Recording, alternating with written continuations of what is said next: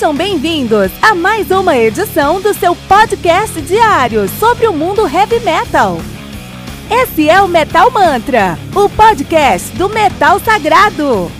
Lembrando que você pode nos mandar suas perguntas, sugestões, críticas, correções, elogios ou quaisquer outros comentários no nosso e-mail metalmantrapodcast@gmail.com.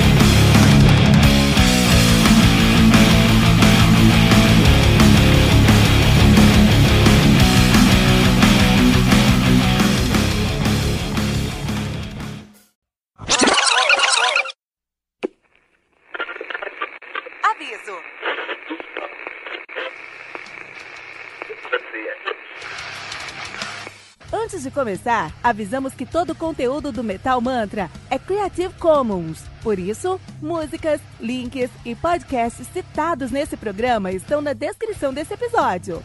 E caso você ouça algum barulho estranho durante esse episódio, não se assuste. Isso acontece porque eu estou gravando esse programa na rua. Só mais uma mágica que o Encore FM fez acontecer.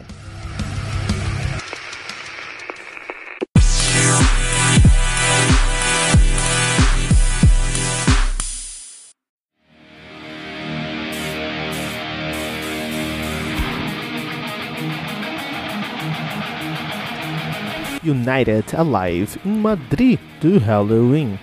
Álbum lançado no dia 4 de outubro de 2019 pela Nuclear Blast. Álbum conta aí com 3 CDs, CD triplo.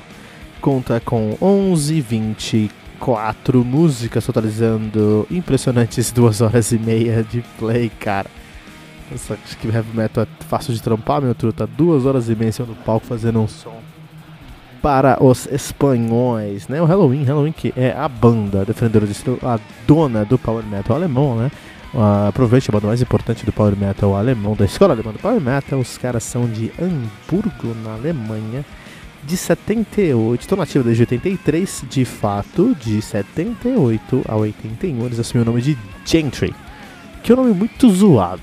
e aí, eles mudaram em 81 para Second Hell, ficou com Second Hell até 82 que é um nome ok, mas não bom. Em 82 eles mudaram, mudaram o nome já para Iron Fist. Iron Fist aqui é uma banda hoje, uma banda que um dos membros, o Peter Silk, que tocou no Halloween aqui, ele saiu do, do, do, do nosso queria do Iron uh, do Halloween, né? Formou seu próprio Iron Fist, né? Que é uma banda até hoje aí. Em 83 eles assumiram o nome de Halloween, um trocadilho com o inferno em Halloween, né? Halloween. E estão nativos desde então.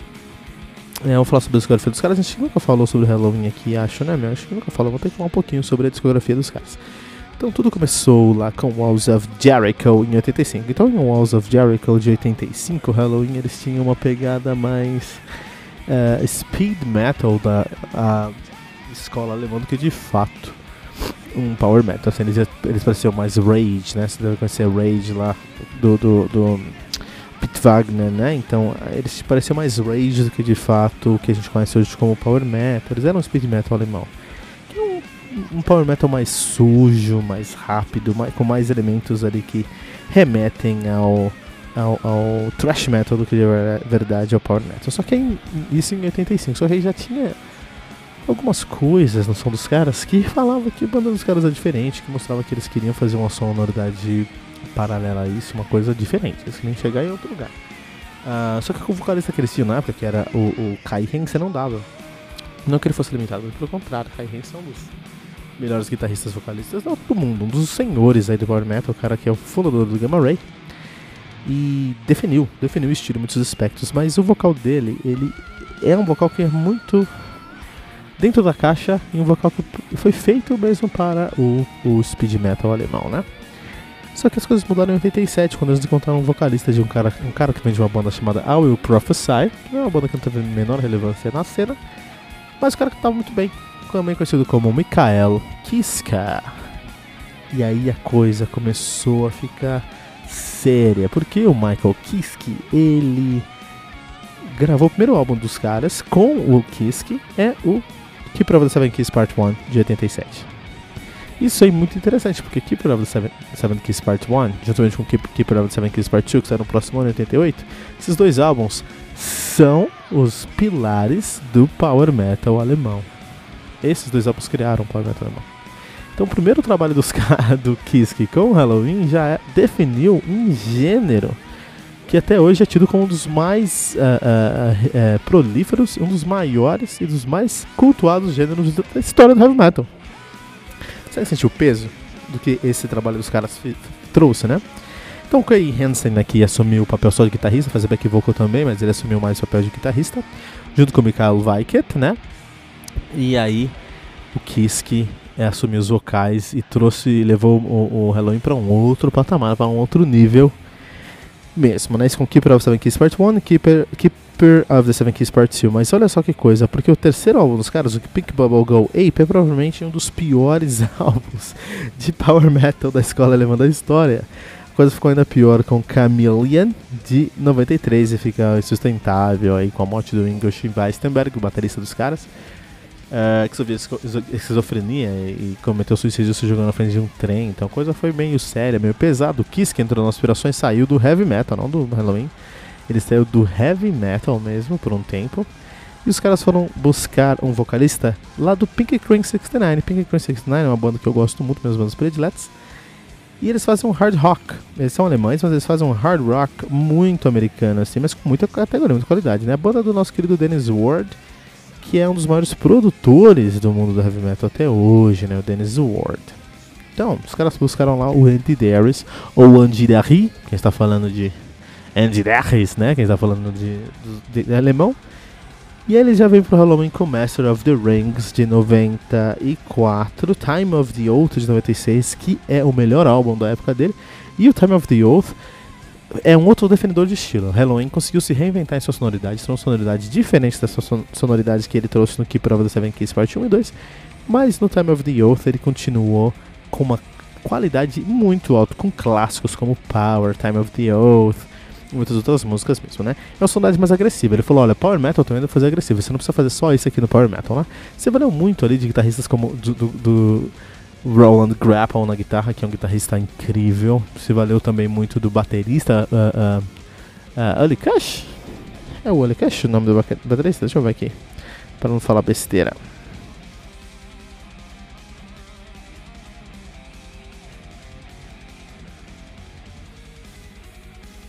Ali Cash. Né? Então a gente tem o Ali Cash aí na bateria do Time of the Oath. E é, e eles se valeram muito do, desses dois caras aí para conseguir fazer um resultado mais é, potente, um resultado mais agressivo. Mas é um álbum muito, muito forte. Se você escuta High Live, que é o antigo álbum ao vivo dos caras, você vai sentir a pressão e o peso que os caras trouxeram.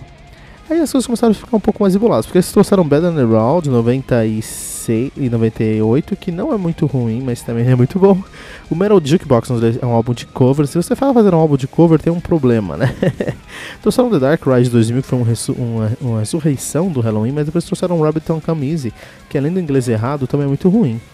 Em 2005 eles trouxeram Keeper of the Seven Keys The Legacy, que é um álbum muito, muito ruim, uma blasfêmia ao legado dos caras.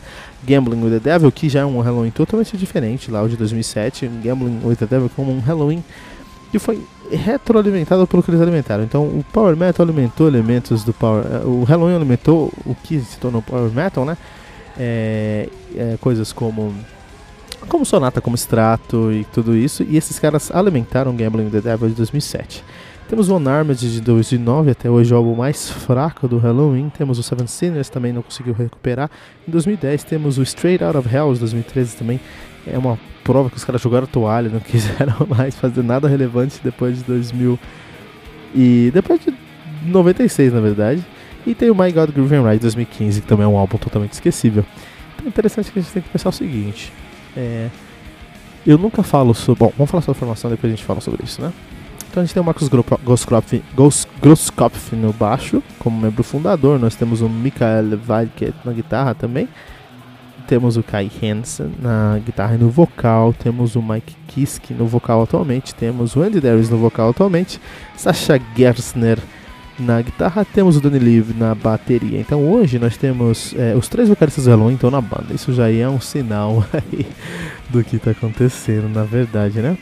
Então o que, que, eu quero falar com vocês? O que eu quero entender aqui, ó. Primeiro, eu nunca falo sobre álbuns instrumentais, é, sobre álbuns ao vivo aqui no, no Metal Mantra, porque eu acho que é um cheat eu achei que é uma trapaça falar sobre álbuns ao vivo, porque um álbum ao vivo, ao vivo, eles são, os caras vão tocar as melhores músicas ao vivo.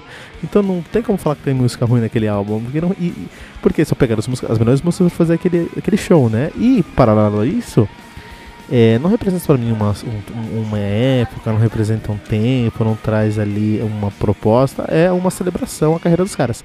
Tá errado? Não tá. Mas eu não considero ali uma boa representação do que os caras estão fazendo, né?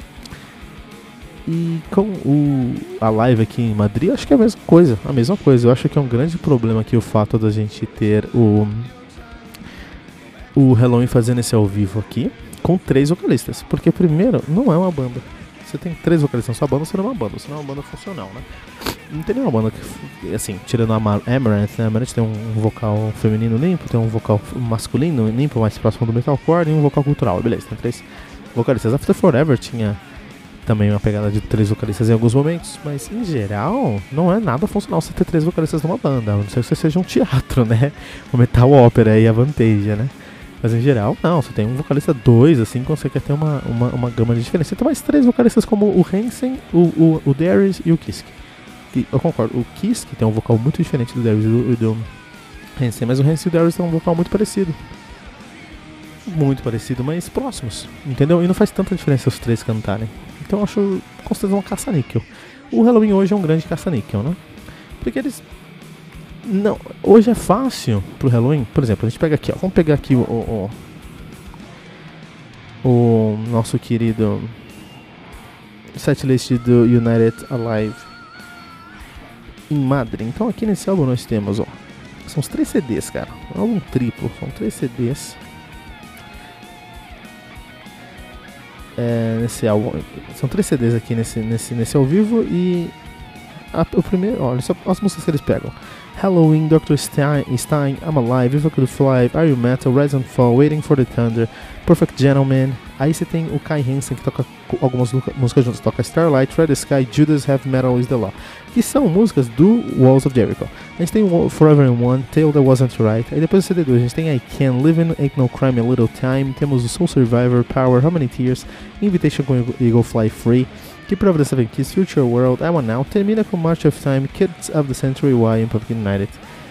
Não, não tem músicas do My God Given Right, do Unarmed, do, do Straight Out of Hell, não tem música dos álbuns mais fracos. Os álbuns mais fracos foram completamente esquecidos nesse ao vivo. Por quê? Porque são mais fracos. E a minha pergunta é: se você notoriamente tem um disco que é fraco, por que, que ele foi lançado? Isso aqui prova para mim que o Halloween sabia que os álbuns que eles estavam lançando lá depois de 96 eram álbuns fracos, mas eles precisavam da roda girando para conseguir ter show, para conseguir ser headliners, para conseguir ganhar dinheiro. É caça-níquel. Você entende? E aí hoje vocês têm, você tem esses três vocalistas que são tão diferentes e funcionalmente só funciona. Não, tem nenhuma função na banda, esses três vocalistas. A única, a única coisa que eles vão conseguir é vender mais ingressos né? Porque a galera quer ver o Kiss ao vivo. Ah, puta, não tivesse. O Kiss saiu da banda em 93. Eu nunca tive a chance de ver o Kiss em 93, eu tinha 6 anos. Mas hoje eu tenho a chance de ver o Kiss no Inaret. Então assim, eles estão pra lançar um novo álbum, né? E aí eu quero ver. Quero ver como é que vai ser, entendeu? É, estou muito ansioso pro próximo disco dos caras. Os caras já estão gravando o próximo disco, porque esse próximo disco pode me mostrar se o que caminho eles querem levar. Porque se eles lançarem mais um caça-níquel agora só pra continuar sendo headliner, né? girar a roda e continuar fazendo dinheiro, meu, vai ser a banda mais vai ser mais desonesta que Metallica, na verdade. Vai ser mais honesto que Metallica, né? Por outro lado, puta, o álbum é muito louco, porque tem música boa do Halloween. Halloween é, é, são deuses do heavy metal. Então, se você gosta de power metal, esse álbum é essencial. Você tem que ter esse álbum essencial aqui. Deixa, faz qualquer coisa, escuta no seu Spotify essa semana pra você ver. Você vai explodir sua cabeça, porque só tem música boa com Darius, com Kiske e com, com o, o, o, o Hansen. Então vale muito a pena, né? Mais uma vez reitero que eu tô com os dois pés atrás, quero ver que, o, qual o próximo passo que os caras vão dar, assim, né? E é isso, né? Nós temos aí o um, Pumpkin United, tá live em Madrid do Halloween aqui no Metal Mantra.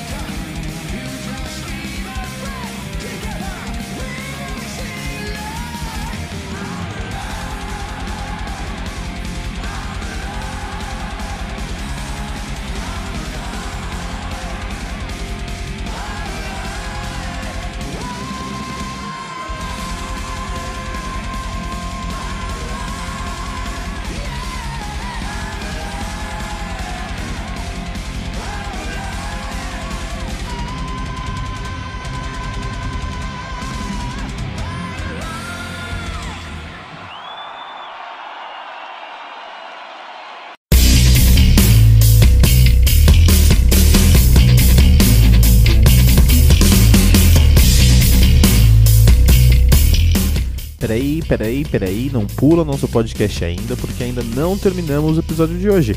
Fique agora com Fernando Ferrarese, que vai trazer as melhores notícias do mundo heavy metal aqui no nosso podcast, no seu segmento solo, o Tribuna. Segura a mão aí e vamos curtir o trabalho do Fernando aqui no Metal Mantra.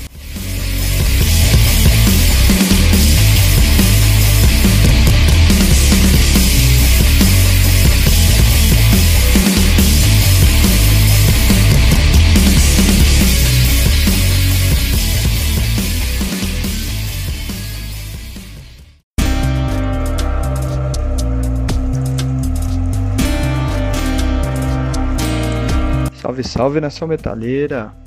Mais um tribuna para vocês aqui no Metal Mantra, trazendo sempre as melhores notícias do mundo heavy metal. Aqui quem vos fala é Fernando Ferrarese e hoje vamos falar de Paradise Lost. Exatamente, cara. O que, que tá rolando? Vai sair um livro, um capa dura aí do Paradise Lost, um uma, livro biográfico da banda, vai contar a história da, da banda. Banda essa que tem aí já mais de 30 anos de carreira, uma banda, para quem não conhece, Paradise é uma banda de Doom, Doom Metal britânico, exatamente. Os caras são. Eles, são, eles se intitulam como um Gothic Doom Metal, na real, né? Então. Vai sair aí um, um livro dos caras, que segundo o vocalista Nick Holmes, é, esse livro aí é um olhar bem profundo e informativo assim do que é a banda, né, do ponto de vista deles.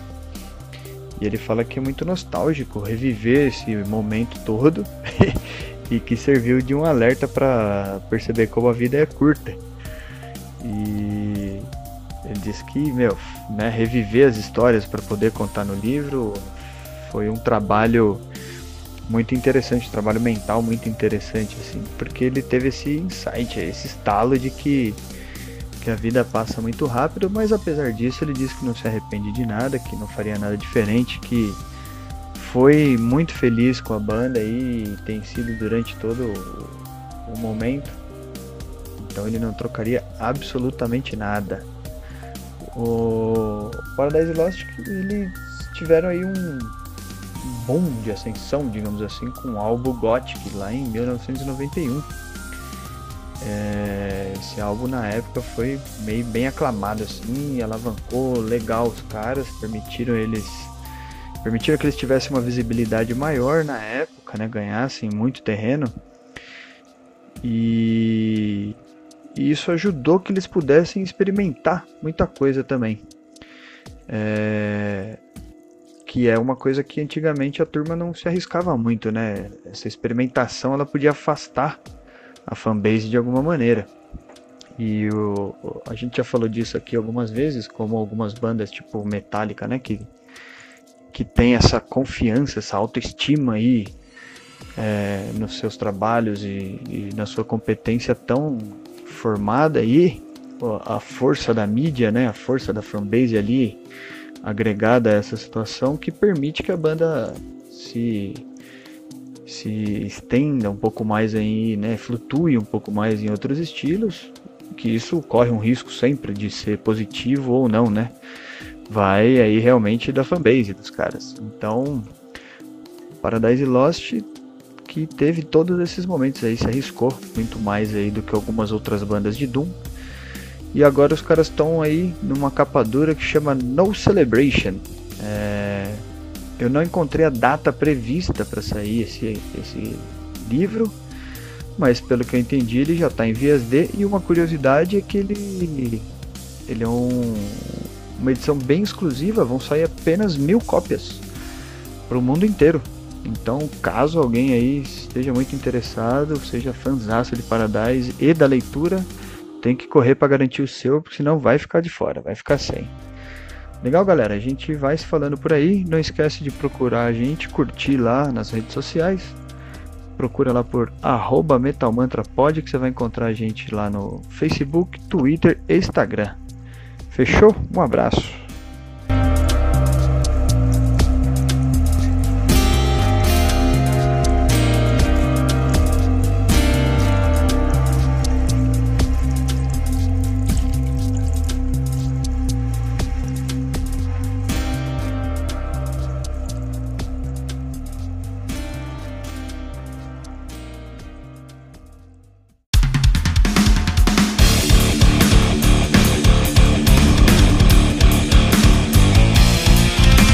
Você ouviu mais uma edição Metal Mantra, o podcast do Metal Sagrado.